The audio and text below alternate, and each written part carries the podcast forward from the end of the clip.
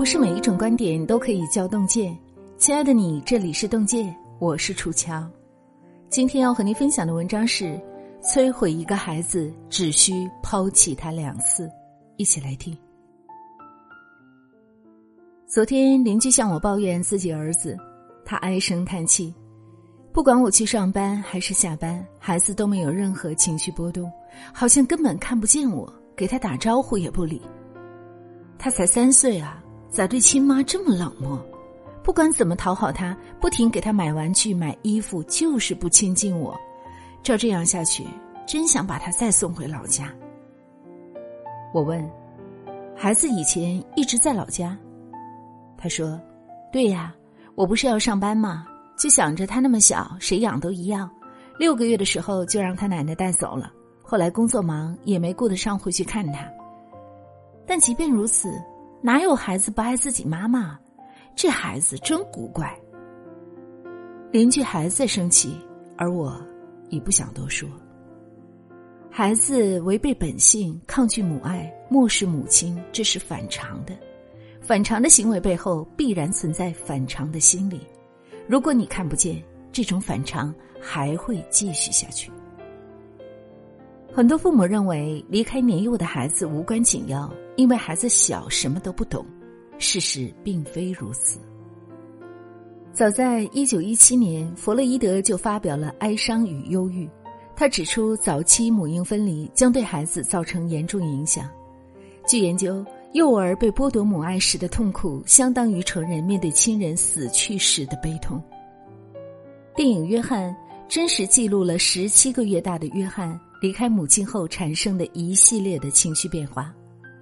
约翰妈妈第二次怀孕生产，便把他送到一家寄宿式保医院，院里条件很好，配备很多玩具以及各种尊重幼儿需求的游乐设施，工作人员尽心尽责，也特别和善。第一天和第二天，约翰表现的都还不错，他对新环境发生了兴趣，不断探索，但找不到母亲，他有些迷茫无助。第三天，约翰显得很不开心，他开始疏远人们，独自漫无目的的游荡，时不时大哭，声嘶力竭。父亲来看望他，他反应迟缓，但渴望跟随父亲离开。第四天，约翰对照顾他的护士无反应，不再接受任何互动，他开始拒绝吃东西。第五天、第六天、第七天，一直到第八天，约翰都没有再吃东西。最后。妈妈出现了，要带他回家。约翰嚎啕大哭，他不肯看妈妈的脸，不接受她的安慰和拥抱。回到家后，约翰持续冷漠，对妈妈无回应、无需求。他有一种深深的不安全感，焦虑、痛苦，经常情绪崩溃。拍摄此纪录片的导演很担忧，孩子这一生可能就此毁了。因为母婴分离的创伤不仅体现在幼儿的当下，还可能会影响他之后的成长，甚至一生。心理学家曾跟踪研究过一位叫玛丽的女孩，玛丽是一个两岁半的小女孩，可爱、聪明、乖巧。突然患病后，在医院整整度过了一年。在此不得不说，医院条件很舒适，对孩子也特别友好，遵循科学喂养。但在这一年里，医院以保护无菌环境为由，不允许母亲陪护，就此，玛丽享受母爱的权利被剥夺。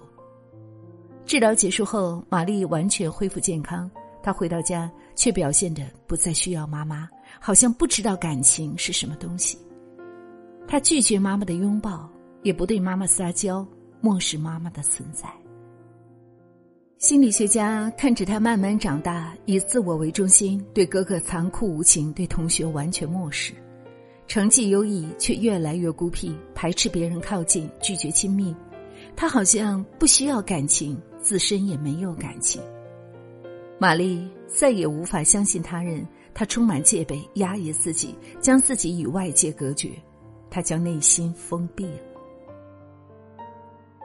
在我们的生活中，有很多类似玛丽的人，童年被抛弃过的人，成年后很难与别人建立亲密关系。有一个网友讲述了自己的故事，他说自己从小被寄养在外婆家，七岁时回到父母家，但总觉得自己不属于这个家，与父母的关系很冷淡。母亲曾主动示好，试图换回他们的母女情。我很反感，觉得母亲这种做法让我很有压力。我渴望被他爱，又特别抗拒他靠近，很矛盾，觉得自己有病。后来，他读书出来工作，发现自己很难与别人建立亲密关系。特别讨厌和别人有稍微亲密的接触，遇到喜欢的人、有好感的人，心里总想，反正会失去，感情不可靠，干嘛要开始？但又真的很想进一步交往。已经二十五岁的他，从没有一个朋友，没有一个亲近的人，感到很绝望。害怕面临情感抛弃，就干脆不开始。这是遭受过心理创伤的人普遍拥有的心态。为何会如此呢？心理学家通过大量的观察和研究，发现幼儿与母亲分离后，自身情绪会经历三个阶段。第一个阶段是反抗，见不到母亲，孩子通过哭泣、粘人、尖叫来表达自己的愤怒。这个阶段，他害怕、迷茫，到处寻找母亲，精神高度紧张。第二个阶段是绝望，孩子变得无精打采。对周围事物丧失兴趣，没有什么食欲，偶尔会平静的哭泣。他此时思念母亲，但对见到母亲的期待正逐渐消失。最后一个阶段是疏离。孩子似乎接受了现实，看起来乖多了，不吵不闹，还会对人微笑，胃口也变好。这时，孩子好像恢复了正常，但其实他在心底已彻底放弃对母爱的渴求。只有如此。他才不再痛苦。这也是很多父母发现被迫分离的孩子，狠心让他哭几天就会恢复正常。殊不知，这个正常只是表象，孩子内心已被看不见的痛苦和绝望凿出一个惨不忍睹的伤口。哪怕有一天他会愈合，这伤痕也会伴随一生，时不时的就会隐隐作痛，阻碍他在寻找新的感情。那如果像邻居孩子一样，伤痛已经造成，有没有办法补救呢？有，给孩子充足的爱和自由。但这个过程很艰难。孩子与母亲重聚后，他会偷偷观察，不断确认自己是否可以再次交出情感，给予信任。当获得充分的爱，孩子会由漠然变得焦虑和烦躁，特别黏母亲。并任性发脾气，挑战母亲的底线。此时，我们要明白，孩子的无理取闹是在发泄内心的痛苦，发泄被抛弃的恨意。当淤积的恨被清除，他才能再次的爱。这是一个正常的修复过程，他需要母亲给予包容，不断告诉他爱他，不再离开他，如此安全感才会得以重建。待孩子慢慢的放下戒备，就会再一次的接受母亲。如若由于某些因素，我们不得不与孩子分离，请将孩子交给他熟悉的固定抚养者，让孩子对母亲的依恋之情进行转移投射，并把时间控制在三个月之内。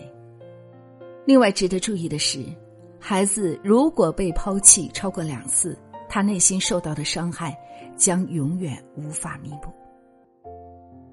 毕竟，孩子通过母亲的孕育来到这个世界，天生依恋母亲、信任母亲，将自己全身心的交予母亲，这是一种无私的托付。正如陶虹所言，孩子给你的是百分百的信任和爱，不要辜负他，不要在孩子需要你的时候将他推开，他会因此愤怒，斩断与这个世界的情感链接，陷入孤独之中。要知道。他之所以来到这个世界，是听到了爱的召唤，所以以爱迎接他的到来，也以爱陪伴他长大吧。好了，邓健的小伙伴们，这就是今天要和您分享的故事。这篇文章读得我很难受，因为我一直一直很后悔的一件事情，就是在我的孩子两岁半。我由于工作的原因，不得不把他送到了幼儿园。我清清楚楚的记得，在第一天去接他的时候，额头上自己挠出了几道血痕，然后嗓子也已经变哑了。我以为他会满怀期待的奔向我，但是他看到我的第一眼，把头扭了过去，之后停留了几秒，再扭过头来的时候，已经是满脸泪痕。我当时以为可能是暂时的不适应，而且有很多前辈也告诉我，没关系，刚上幼儿园都是这样。紧接着下来的一星期，他就病倒了。现在我和朋友说起来的时候，经常告诉他们。千万不要在三岁以前把孩子送到幼儿园，不要小看这六个月，他承受了是无法承受的分离和痛苦。后来他考上了我们当地最好的一所小学，但是因为寄宿需要住在学校，我放弃了这个机会。但是我一点都不后悔，因为我已经错过一次，绝对不能再有第二次。在他童年需要母亲陪伴的时候，请你不要离开他。亲爱的你，在听过了今天的故事以后，有什么样的感悟呢？我相信今天的故事你一定有很多很多想要表达的，对吗？欢迎大家在留言区抒发自己的感想。如果你喜欢今天的文章，也请您在文末为洞见君、为楚乔点个赞吧。感谢各位。让我们相约明天，让动见的声音伴随您的每一个夜晚。晚安，好梦。傍晚操场，树荫投下月光，许下的愿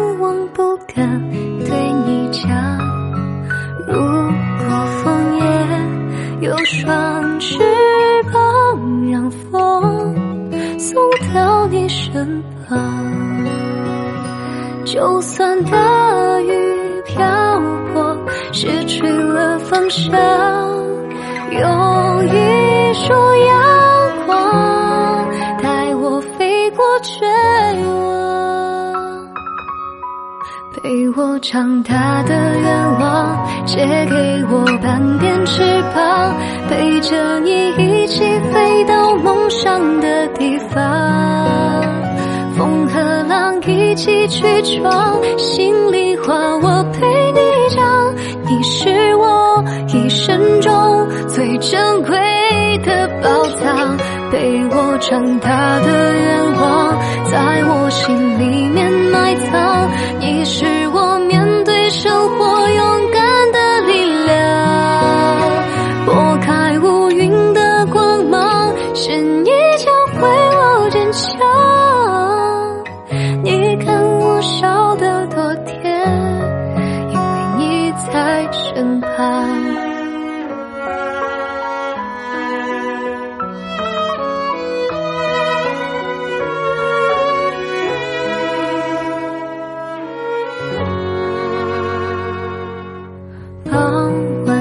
上树荫投下月光，许下的愿望不敢对你讲。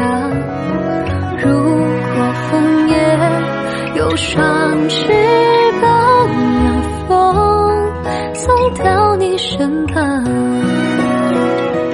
就算大雨瓢泼，失去了方向，有